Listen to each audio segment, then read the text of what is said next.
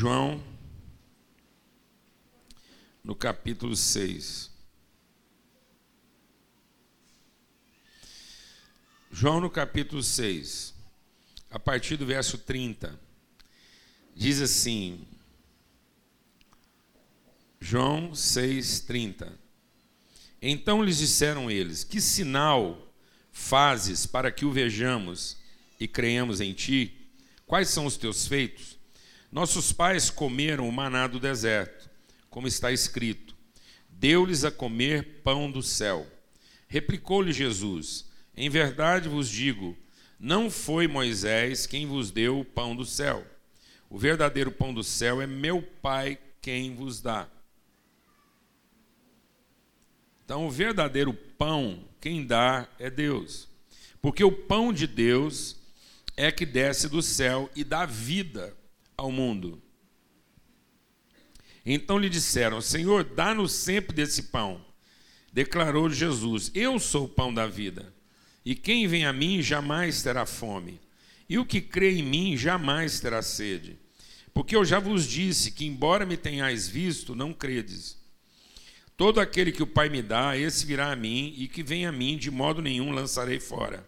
Porque eu desci do céu, não para fazer minha própria vontade, e sim a vontade daquele que me enviou. E a vontade de quem me enviou é essa, que nenhum eu, que nenhum eu perca de todos os que ele me deu. Pelo contrário, eu ressuscitarei no último dia. De fato, a vontade do meu Pai é que todo homem que vira o Filho e nele crê tenha vida eterna, e eu ressuscitarei no último dia. Continuando, ele diz assim, é, verso 46: Não que alguém tenha visto o Pai, salvo aquele que vem de Deus, esse é o que tem visto. Em verdade vos digo: quem crê em mim tem a vida eterna. Eu sou o pão da vida. Vossos pais comeram o maná do deserto e morreram. Esse é o pão que desce do céu, para que todo aquele que dele comer não pereça. Eu sou o pão vivo que desceu do céu. Se alguém dele comer, viverá eternamente, e o pão que eu darei pela vida do mundo é a minha carne. Disputavam, pois, os judeus entre si, dizendo: Como esse pode nos dar a sua carne a comer? Disse Jesus: Em verdade vos digo, se não comerdes a carne do filho do homem e não beberdes o seu sangue, não tendes vida em vós mesmos. Quem comer a minha carne e beber o meu sangue tem a vida eterna, e eu ressuscitarei no último dia. Pois a minha carne é verdadeira comida, o meu sangue é verdadeira bebida. Quem comer a minha carne e beber o meu sangue, permanece em mim e eu nele. Assim como o Pai que vive me enviou, igualmente eu vivo pelo Pai, também quem de mim se alimenta, por mim viverá. Esse é o pão que desceu do céu em nada semelhante àquele que vossos pais comeram e contudo morreram. Quem comer esse pão viverá eternamente. Essas coisas diz Jesus enquanto ensinava na sinagoga de Cafarnaum. Por que, que a gente quer compartilhar isso? Porque nós precisamos significar certas coisas na nossa vida. Entender onde é que está a vida de fato. E eu gosto de usar uma figura que é o seguinte, que é, é fácil da gente entender. A única operação matemática, a única operação matemática que Deus ensinou para a gente, Deus nos abençoou. Amém, amado? Todos aqui já fomos abençoados por Deus. Todos já fomos. Deus, ao fazer o homem, o abençoou. Se o homem não está vivendo uma vida abençoada, é porque ele ignora a bênção que Deus já deu, ou porque ele se rebela em viver de acordo com que essa bênção que foi dada para ele. Então, Deus nos abençoou com a vida, Deus nos abençoou para que a natureza dele fosse revelada através de nós. Então, a única operação matemática que Deus ensinou para a gente foi multiplicar. As outras operações matemáticas, como a gente não sabe multiplicar, nós substituímos a multiplicação por outras operações. E eu costumo dizer que quem ensinou as outras operações foi o diabo. Foi o diabo que ensinou a somar, subtrair e dividir. Porque quem soma está trabalhando em cima de uma carência. Então, porque quem some está ou subtraindo ou tentando repor o que foi subtraído. E quem divide, mutila, né? Ele vai lá e, e quebra. E Cristo não está dividido. Deus não está em nada dividido. Então Deus trabalha realidades inteiras, plenas. Então Deus nem, nem satisfaz uma carência, nem produz carências e nem divide coisa alguma. Então, quando Jesus toma o pão, como nós vamos fazer hoje, ele não está dividindo o pão, ele não está acrescentando pão a quem falta e nem está tomando pão de ninguém. Ele está multiplicando, ele está transmitindo virtude. Então, o alimento era para a comunicação da virtude. Por isso que Jesus usa o simbolismo do alimento e diz assim: olha, quem comer pão, se você come pão, você comeu pão de manhã, comeu pão de queijo, comeu tomate, bebeu um suco, você incorpora as virtudes, os elementos, os nutrientes que estavam naquele alimento. Mas aquilo tem um efeito passageiro, temporário. Então, se eu morder uma goiaba, eu vou, eu vou ser goiaba por algum tempo, e aquilo vai passar para mim as virtudes da goiaba, e aquilo vai me, me, aquilo vai me multiplicar. A goiaba se multiplicou em mim por algum tempo, e ela me comunicou virtude, mas aquilo é temporário. Aquilo não vai, aquilo vai fazer com que eu sobreviva, mas não vai me comunicar a vida. Então Deus está usando essa figura do alimento que todos nós é, partilhamos todos os dias, para mostrar uma figura maior. Dizer, olha, sabe aquela coisa que você sente? Você se sente assim, animado, como você come um, como um alimento que tem vitamina, tem substância. Quando você toma um copo d'água, quando você está com sede, quando você come um pedaço de pão, sabe essa coisa que a virtude entre você? Então isso é uma figura para algo maior, que é a vida. Então agora a vida na sua plenitude, não é na satisfação da sua necessidade. Não é no provisionamento das suas carências, mas a vida que é infundida em você. Então existe um pão vivo, que é o Filho de Deus. E ele entrega a sua vida. Então, quando Jesus está partindo o pão, ele está fazendo um processo de quê? de transmissão de virtude. Ele está potencializando, ele está transmitindo para transformar aquela pessoa em alguém semelhante a ele. Glória a Deus, amado. Então é uma parte da parte. Então é para que aquela parte agora seja todo. Então é um processo de inclusão. Não é um processo simplesmente de transferência ou suprimento de uma necessidade mas é um processo de totalização, ou seja, quando você parte sem dividir, porque se você entrega alguma coisa dividida, se eu estou dividindo para entregar, então aquilo não vai produzir uma comunicação, porque está mutilado, está separado. Mas se eu estou partindo no sentido de quem gera um fluxo, de quem está se transmitindo a, então é aquilo que eu sou que está sendo entregue a você. Não é aquilo que deixou de ser o que eu sou. Quando eu estou dividindo, eu estou deixando de ser, está separado, eu estou entregando uma separação. Os irmãos estão entendendo isso? Na divisão, eu estou entregando uma separação. Na multiplicação, eu estou entregando a oportunidade de nós sermos uma coisa só. Glória a Deus, amado. Isso é a vida. A vida é fluxo essa transmissão. Por isso que Deus só faz conta de multiplicar. E eu tenho que entender isso na vida, porque às vezes eu não estou fazendo a conta da multiplicação em casa. Às vezes em casa eu só estou fazendo a conta da divisão, da soma e da subtração. Eu estou ensinando as pessoas a fazerem divisões, subtrações e soma. Porque às vezes quando eu entrego uma coisa até para um filho, para a mulher, ou, ou para o marido, ou para um amigo, eu estou entregando alguma coisa que já não vai ser mais parte de mim. Eu estou dando, mas eu não estou ligando. Eu estou ensinando as pessoas a trabalhar para suprir suas carências, mas eu não estou gerando pessoas de mesmo caráter. Porque elas estão comendo daquilo que eu posso dar para elas, mas elas não estão comendo de mim. Então eu peguei uma parte do meu recurso, eu mantenho uma parte do recurso para minha própria subsistência e entrego outra parte do recurso como um investimento na subsistência do outro. Você está entendendo o que eu estou falando ou não, amados? E isso gera nas pessoas uma mente dividida. No final, aquilo não é a construção de um corpo, aquilo é a formação de um time. Então, muitas vezes, eu estou formando um time de pessoas capazes de ir lá depois e produzir suas próprias somas, subtrações e divisões. Então, elas vão lá buscar o seu próprio interesse. E para buscar o seu próprio interesse, procurar sua própria sobrevivência, elas não vão ter o menor escrúpulo em dividir, somar e subtrair. Porque elas aprenderam a alimentar a si próprias e não aprenderam, através dessa comunhão do alimento, formar uma consciência de todo. Então nós não estamos formando uma comunidade, nós estamos formando uma coletividade de pessoas bem preparadas e fortes o suficiente para dividir onde precisa dividir, para poder acrescentar onde tem que ser acrescentado, subtraindo onde podem subtrair.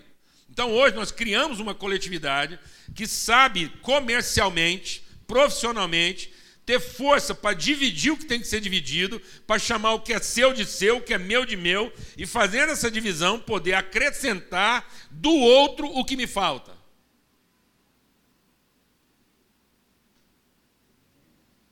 Está me entendendo isso ou não, amados? Então, isso não é um processo de construção da comunidade, onde eu estou entregando de mim, eu não estou dividindo. Jesus, ao partir o pão e entregar, ele está dizendo: ó, isso continua sendo o meu corpo.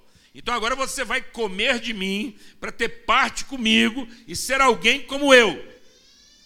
Porque a vida está nisso.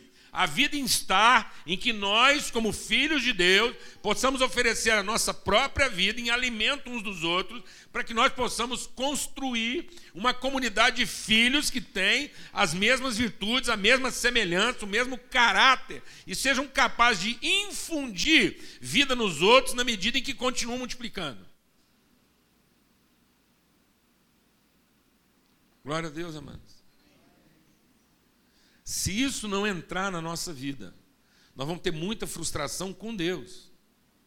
Porque nós vamos fazer um esforço gigante, vamos acumular coisas, depois nós vamos ficar igual uma pizza, repartindo essas coisas entre as partes, e cada um vai ficar com a sua parte, vai comer o seu pedaço de pizza, mas não vai construir uma consciência de comunidade. E aí vai ser melhor eles confiarem no Bradesco do que na família. Nada contra. Eu não tenho nada contra. Seguro, plano de saúde, não tem nada contra. Está tudo certo. Mas entenda o que está acontecendo com a nossa mente. Às vezes as pessoas me perguntam assim: o Paulo Júnior, você fez um plano de vida? Eu falo, fiz. Eu tenho um plano. E o meu plano foi investir na família, nas pessoas nas amizades, nos relacionamentos. Mais ou menos como os muito antigos faziam. O que, que os muito antigos faziam quando eles não estavam tão contaminados de uma mente comercial? Eles investiam na família. E na família tinha de tudo. E a família cuidava uns dos outros. Isso era um investimento econômico. Então, em vez de eles gastarem dinheiro comprando um serviço, eles gastavam toda a energia deles em gerar uma relação tão saudável que todo mundo ia se esforçar ao máximo para que no seu sucesso eles cuidassem uns dos outros. Então havia na cabeça deles uma conta de quê? Fala para mim, irmão. De multiplicação. Se a família for grande, e se dentro dessa família todo mundo tiver compromisso uns com os outros, nós vamos ter gente em todas as áreas que o compromisso mais primário da vida dele é cuidar uns dos outros. Glória a Deus, amado. Aí nós não teríamos que alugar um serviço. Agora, hoje, as pessoas preferem confiar numa instituição financeira que não tem o menor compromisso moral com quem quer que seja, a confiar nas relações. Porque elas acham que confiar nas relações é perda de tempo. É um grande risco. Eu falo, não, mas para mim um grande risco é eu trabalhar muito, pegar uma parte do meu patrimônio e confiar isso a uma instituição financeira que só visa lucro e que pode ter uma, um colapso qualquer e no momento que eu mais precisar, ela apresentar para mim um balanceio de prejuízo e falar que não vai resolver meu problema.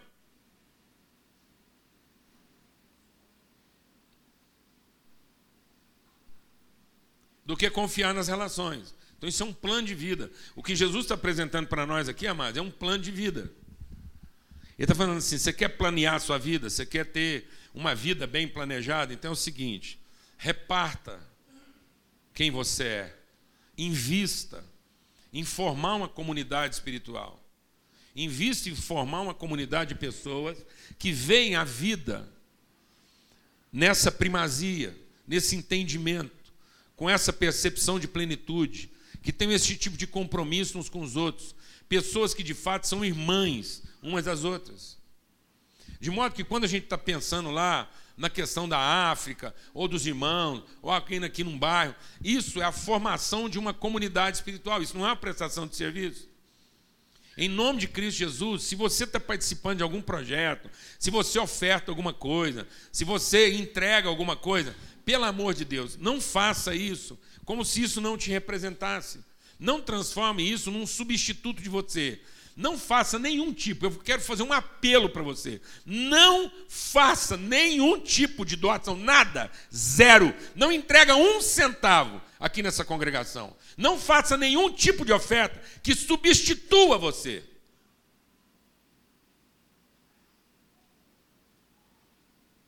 E não que te represente. Não faça nada. Não contamine mais ninguém. Não contamine mais ninguém entregando alguma coisa que substitui você. Que você foi lá e partiu e disse: agora isso aqui não vai me faltar. Eu posso dar isso que não vai me faltar. Aí eu vou tirar um pedaço, vou provocar uma divisão. Achando que com isso eu estou suprindo uma carência. Eu estou somando em quem foi subtraído. E estou subtraindo em quem somou muito. Então eu já somei muito. Eu posso subtrair uma parte de mim. Jesus não está fazendo uma subtração. Jesus não está subtraindo dele em vários pedacinhos e dizendo, agora cada um come um pedacinho porque eu ainda tenho suficiente para mim. Não. Jesus está entregando todo dele. Aquilo que Jesus está entregando representa na sua plenitude.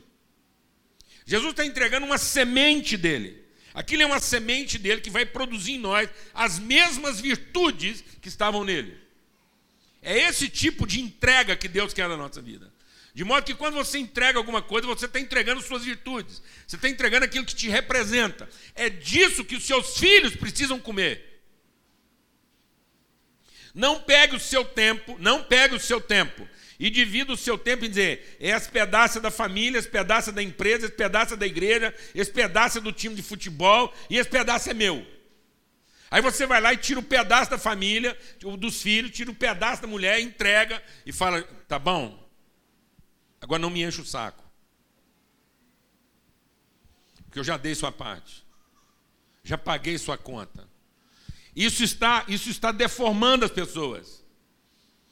Porque está gerando nelas uma expectativa, está gerando nelas um grau de satisfação momentâneo, mas ela volta a ter fome.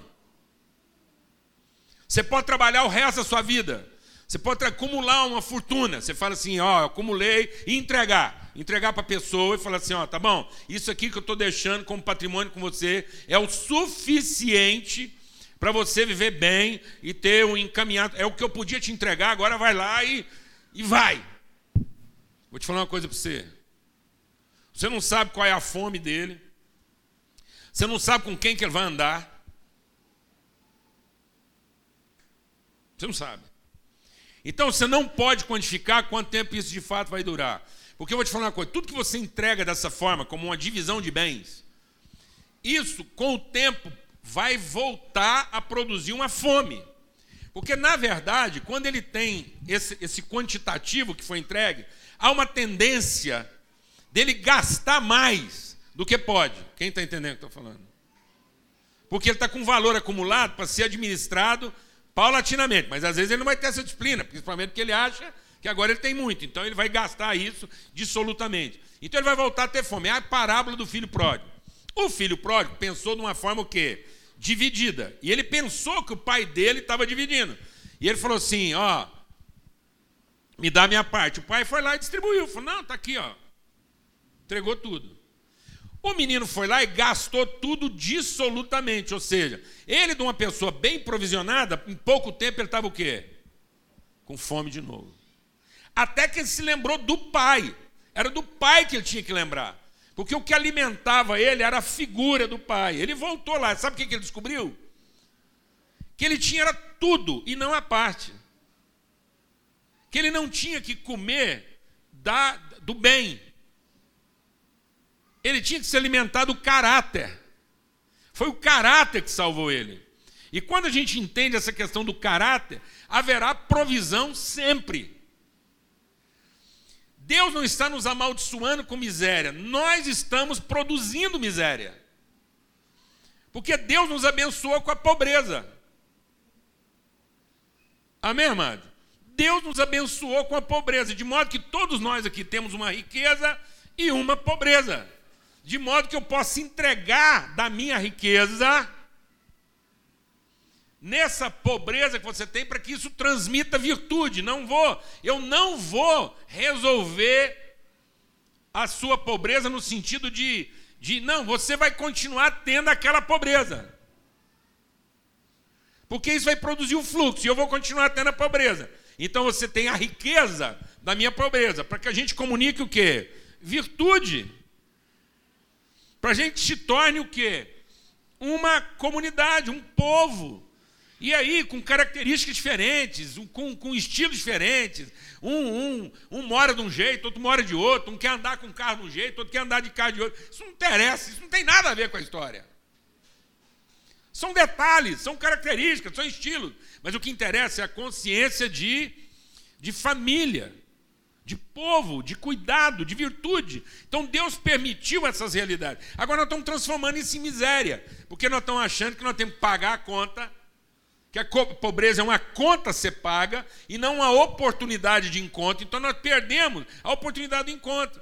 Então, na verdade, quando você vê uma fragilidade lá na vida do seu filho, quando eu estou falando de pobreza, estou falando de fragilidade. Paulo um dia quis que Deus resolvesse a fragilidade dele. Falou, Deus, eu tenho uma fraqueza aqui numa área. O senhor pode resolver? Deus falou assim: não, não vou resolver.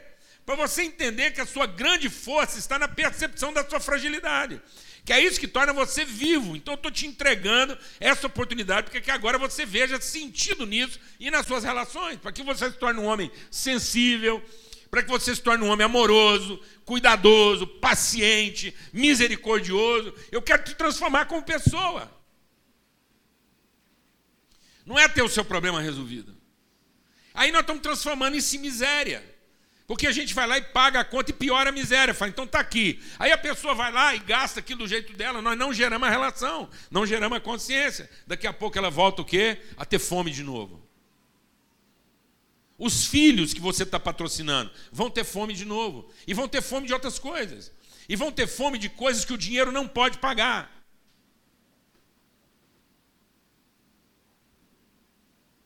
Entendeu, não, irmão? Então a mesa não era para satisfazer necessidades.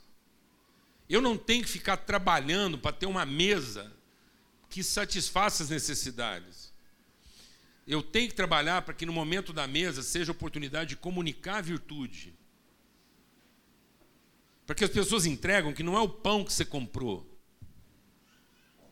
é o compromisso de vida que você tem com essa família. Porque quando você coloca lá na sua mesa o pão que você comprou, você adquiriu o direito de viver sua própria vida. E é isso que muitos homens e mulheres estão fazendo. A conta está paga, então agora eu vou viver minha vida. É de roupa que você estava precisando? É de uma boa escola que você estava precisando? Então eu paguei a conta para ter direito a viver minha vida. Então as pessoas hoje têm o que as pessoas têm, mas elas não têm umas às outras.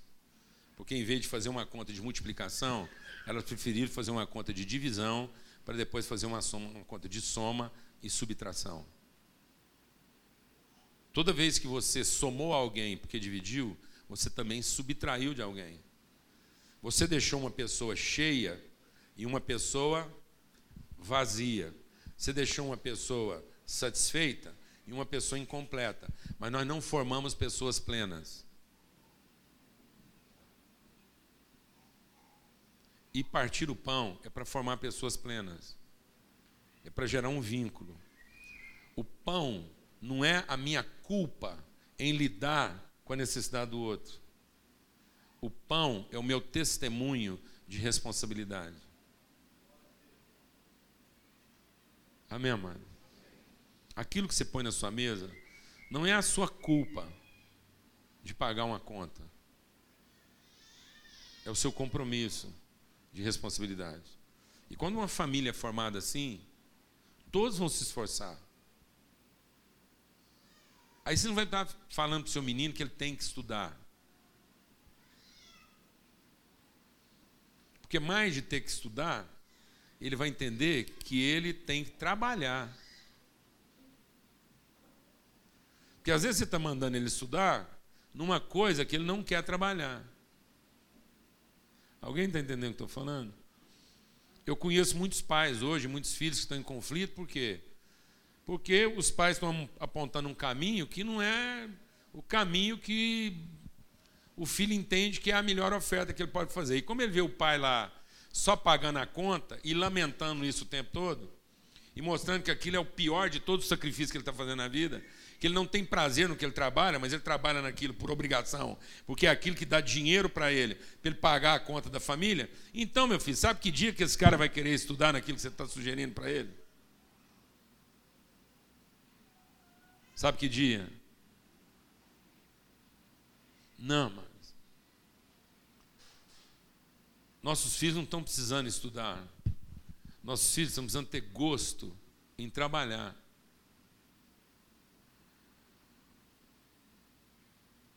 E nossos filhos hoje estão se sujeitando a estudar porque gostam de ganhar dinheiro. E não porque gostam de trabalhar. Então eu vou te falar uma coisa: toda pessoa que gosta de trabalhar vai ter sucesso, tendo oportunidade de estudar ou não. E toda pessoa que gosta de ganhar dinheiro, se você der para ele a oportunidade de estudar, ele vai ser um corrupto. Que ele vai usar tudo que ele aprendeu na escola para tomar dinheiro dos outros. Porque no fundo ele gosta mesmo é de ganhar dinheiro. E não de trabalhar. Alguém está entendendo o que eu estou falando aqui ou não, mano? Então Jesus diz: Meu pai trabalha até hoje, eu trabalho, isso aqui é minha vida. Então, se você não está entregando a sua vida, você não está entregando nada. Então, para. Se naquilo que você compartilha não representa a sua vida, então para. Come sozinho o seu pão.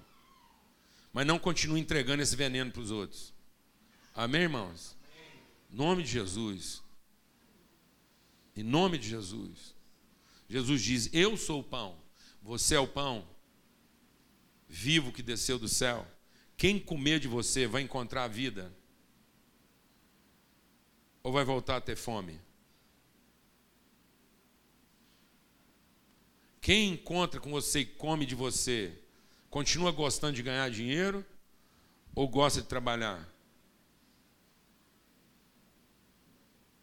Você está alegre com o seu trabalho? Porque o seu trabalho é a forma como você está entregando a sua vida para as pessoas? Ou o seu trabalho é apenas a forma que você encontrou de ganhar dinheiro para pagar a sua conta? Amém, irmãos? Quem crê nisso? Então agora vamos repartir o pão. Numa conta de quê? Multiplicação. Hoje, na hora do almoço lá, você vai sentar com a sua família e fazer uma conta de quê? De multiplicação. E eu espero em Deus, eu espero em Deus, que a nossa comunidade, que esse povo aqui, seja um povo que aprendeu a fazer a única operação matemática que interessa. Multiplicar. Que você desaprenda a somar, que você desaprenda a subtrair e que você desaprenda a dividir. Se alguém pedir para você fazer uma conta de divisão, você fala assim, não sei. E de somar, você fala, não sei. Eu não sei somar porque eu não sei subtrair. E eu não sei subtrair porque eu não sei dividir. Eu só sei multiplicar. Me dá uma conta de multiplicação aí que eu faço. Eu não sei quanto é que é 3 mais 2, mas eu sei quanto é que é 3 vezes 2. Amém, mano? Glória a Deus. Aleluia. Em nome de Cristo Jesus. Vamos orar. Pai, muito obrigado pela mesa, obrigado pela oportunidade da comunhão. Obrigado porque o Senhor nos deu a oportunidade de transmitir vida. Quando a gente oferta, quando a gente entrega, quando a gente oferece, é vida que nós estamos querendo transmitir. Formando uma comunidade de trabalhadores alegres, uma comunidade que cuida uns dos outros, que tem atenção uns para com os outros, ó Pai, em nome de Cristo Jesus. Em nome de Cristo Jesus, pelo sangue do Cordeiro. Amém.